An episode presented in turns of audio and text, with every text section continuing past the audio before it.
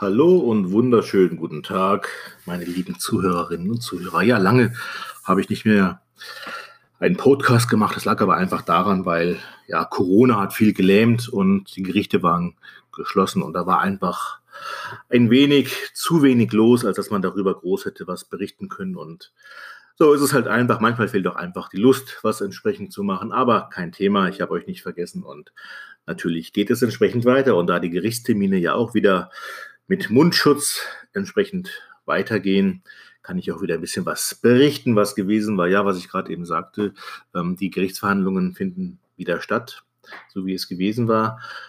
Mit Mundschutz Meistens ist es aber so, dass die Richter, die eben die Sitzungshoheit in den Sälen haben, in den Verhandlungen haben, es den Besuchern freistellen, die Maske aufzuhaben oder nicht aufzuhaben. Das liegt einfach daran, weil wir dort entsprechend umgebaut haben und für den Mindestabstand Sorge tragen können. Aber für alle, die Angst haben, ähm, dass sie sich anstecken könnten, die dürfen natürlich auch den Mund-Nasenschutz tragen.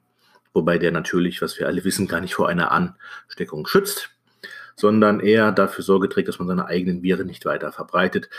Aber das ist nur am Rande die Geschichte, genauso die Geschichte, was man bei Gericht immer häufig sieht, dass dann die Leute den Mund-Nasenschutz anhaben. Und ich glaube, das sind bestimmt 70 Prozent, die tragen den Mund-Nasenschutz ganz gezielt unter der Nase. Ja, also dass die Nase schön rausguckt. Das sieht immer so ein bisschen äh, befremdlich aus, aber irgendwie kriegen die Leute nicht mehr auf die Reihe, dieses Teil richtig anzuziehen. Das ist aber wahrscheinlich der intellektuellen Kurve der äh, Bundesbevölkerung entsprechend geschuldet. Ja, was war gewesen? Interessante Verhandlungen. Was heißt interessant? Ja, es waren noch keine großen Sachen, aber Körperverletzungsgeschichten, gefährliche Körperverletzungen mit der Faust ins Gesicht geschlagen, getreten. Eine Frau soll entsprechend ähm, eine Tat begangen haben, soll eine andere Dame in einer Kneipe verprügelt haben, geschlagen haben, mit der Faust ins Gesicht und auf den Kopf und die Haare gerissen, alles, was dazugehört. Problem war nur, dass die Mandantin, die angeklagte Mandantin, die war zu der Tatzeit im achten Monat 8,8 Monate und ein paar Tage hochschwanger, Risikoschwangerschaft. Und die Schilderung der Zeugin, die da mit Tränen in den Augen berichtet hat, sie lag am Boden und meine Mandantin auf ihr drauf und immer in die Fresse rein hat gar nicht funktioniert, weil die eben hochschwanger gewesen war. Und nachdem sich die Zeugin, das Opfer, in der Hauptvorhandlung dann schon entsprechend ungerecht behandelt gefühlt hat durch den Richter und pampig wurde, durch die Richterin, entsprechend pampig wurde und frech wurde, zeigte ganz klar, dass da eine massive Belastungstendenz vorliegt, um einfach meine Angeklagte falsch zu verdächtigen.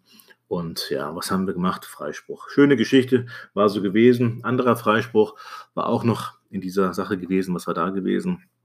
Ähm, Handybestellungen im Internet, das geht ja teilweise sehr, sehr einfach. Die holen nicht mal eine Schufa-Auskunft, die holen nicht mal richtige Anzahlungen, gar nichts. Und dafür gibt es Firmen, gerade in Berlin gibt es eine Firma, um die es gerade eben geht, die einfach die Handys dann, iPhones für 1200 Euro einfach an die Leute verschickt, nur weil schon ähm, die erste Mietrate von 50 Euro Schlag mich tot gezahlt wurde. Das heißt, ich melde mich an, ich zahle die erste Miete von 50 Euro und dann schicken die mir einfach so ein iPhone. Ja, super, klasse Sache.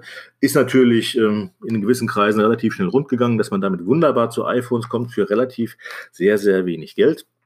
Und dem Mandanten wurde eben ähm, vorgeworfen, entsprechend drei iPhones so ja, betrogen zu haben, erhalten zu haben. So, der Mandant ist vorbestraft, wie viele meine Mandanten, auch wegen Vermögensdelikten. Also hat die Staatsanwaltschaft gesagt, ja wunderbar, das war doch der Herr ABC.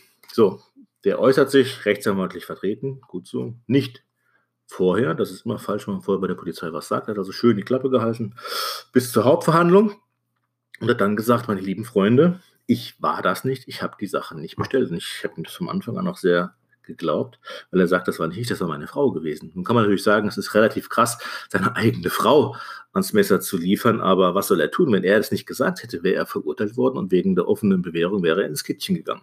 So sähe es aus. Also muss er über die Klippe springen, hat das mit seiner Frau natürlich vorher entsprechend, ähm, ja, damit es keinen Familienstreit gibt, auch ähm, besprochen, dass er die Wahrheit sagt. Und die Frau war damit auch einverstanden, das auf ihre Kappe zu nehmen, weil sie es ja auch gewesen war. Und so war es, wie es kommen musste. Die Frau sagte dann im Zeugenstand, ja, mein Mann war es nicht gewesen, ich habe das bestellt. Das liegt aber einfach, der Fehler liegt darin, dass die Staatsanwaltschaft einfach guckt, Vorstrafen und einfach jemand rauspickt aus einer Wohnung, aus einer Wohngemeinschaft, aus einer Ehe oder wie auch immer. Und zu wissen, wer tatsächlich die Taten gerade am Computer begangen hat, wer also die Tastatur entsprechend bedient hat. Und das ist natürlich ein Fehler von der Staatsanwaltschaft, weil man nicht einfach sagen kann, ja, das ist der Vorbestrafte, der ist bestimmt schuld. Dazu hätte viel mehr ermittelt werden müssen. Das ist aber gar nicht passiert. Und jetzt kann man sagen, eigentlich hätte er direkt eingestellt werden müssen, aber dadurch, dass der Mann dann angeklagt wurde und sich hier irgendwie befreien musste und seine Frau ans Messer lieferte, in Anführungszeichen, ja, kam es halt raus, dass die Frau das gewesen war. Die Frau wird natürlich da jetzt ein entsprechendes Verfahren kriegen, aber bei weitem nicht mit einer Freiheitsstrafe, wie es bei ihrem Göttergarten gewesen war. Also im Prinzip keine faire Geschichte von Seiten der Staatsanwaltschaft, weil damit natürlich auch in Beziehungen ziemlich Streit verursacht werden kann. Aber wenn es eben um Freiheit geht oder auch nicht, dann müssen manchmal halt auch ja, Ehepartner als Täter benannt werden, auch wenn es schwerfällt. Ansonsten wäre der Mandant vier Jahre weg gewesen und es hätte der Frau auch nichts gebracht. Vielmehr die Kopfschmerzen gegeben. Ja, sie hat ihren Mann ins Gefängnis gebracht, nur weil der sie nicht bezichtigt hat. Ist manchmal ein bisschen merkwürdig alles, aber so ist das im Leben. Das ganze Leben ist merkwürdig, aber gucken wir positiv in die richtige Richtung. Die Sonne scheint. Ich hoffe, das Wetter so bleibt. Von daher wünsche ich euch allen, bleibt gesund und bis dann dann.